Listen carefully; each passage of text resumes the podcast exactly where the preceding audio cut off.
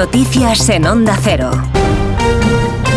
Buenos días. Tercera jornada de luto oficial en Valencia por las 10 víctimas mortales del incendio del edificio de Campanar, donde siguen trabajando los bomberos para revisar palmo a palmo el interior.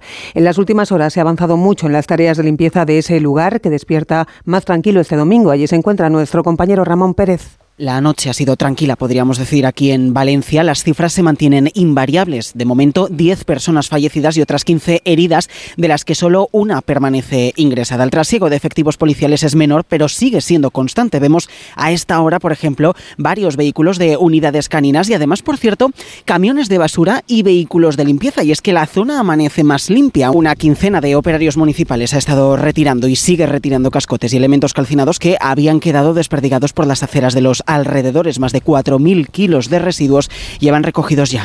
Están en marcha también las gestiones de la Administración para realojar a los afectados y la tramitación de ayudas para que tengan cubiertos sus gastos mientras se reponen tras la pérdida de sus enseres. Es momento del papeleo para solicitar ayudas y tramitar seguros mientras sigue llegando material de primera necesidad donado por ciudadanos anónimos, como ha contado en Por fin no es lunes esta mañana Vicente, uno de esos vecinos que lo ha perdido todo. Ayer todos nos tomaron a todos nota de bueno lo que lo que necesitamos cada uno. Lo que está asegurado creo que es el piso la semana que viene, eh, una ayuda de un importe económico y eso, y ropa, bueno, ropa, bueno, en Valencia se ha volcado, ropa ya, ya han dicho que no traigan más porque ha venido gente de Alicante a traer ropa, ha sido una locura.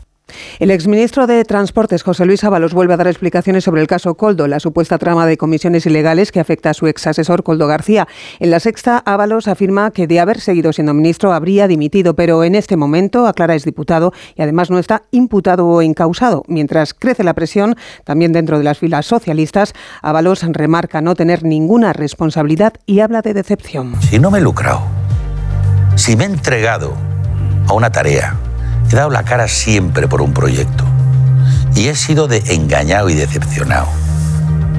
¿Yo tengo que pagar el tributo final? El vicesecretario popular Elías Bendodo insiste en la conexión de Pedro Sánchez con la trama al señalar que era conocedor de la misma y de otros casos como el de Tito Berni. En su opinión, el presidente del gobierno toma por tontos a los españoles. Y está bien de que Sánchez nos tome por tontos al conjunto de los españoles. Los cabecillas, insisto, que llevaron los cerebros, los tres cerebros que llevaron a Sánchez a ganar las primarias, Coldo, Cerdán y Ábalos, son los líderes de esta trama.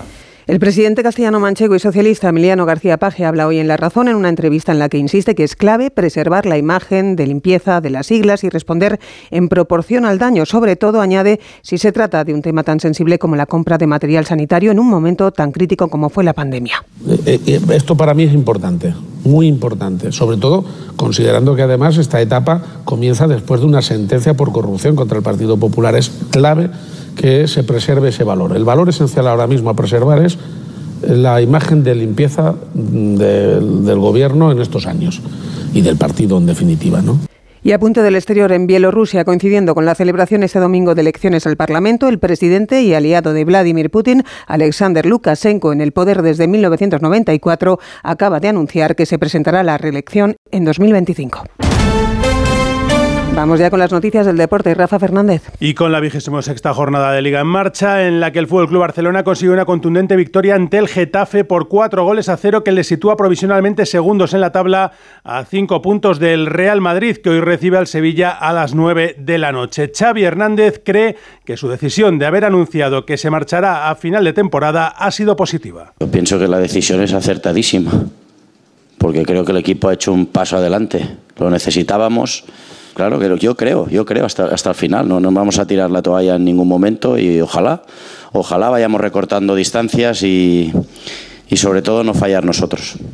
El que no mantiene el ritmo de la cabeza de la clasificación es el Atlético de Madrid, que no pasó del empate a dos en su visita al colista el Almería. Los rojiblancos se complican su puesto en zona Champions, ya que el Atlético de Bilbao les podría alcanzar si hoy los de Valverde se imponen al Betis en el Villamarín. También ayer Alavés y Mallorca empataron a uno y una noticia preocupante que nos llega desde Gijón porque el que fuera futbolista internacional formando parte de la selección española que participó en el Mundial de Fútbol del 94, Juan L., ha sufrido un ictus y ha tenido que ser trasladado al Hospital Central de Asturias. Más información a las 10, las 9 en Canarias, más información a las 11, queremos decir, las 10 en Canarias y noticias actualizadas también en nuestra web ondacero.es.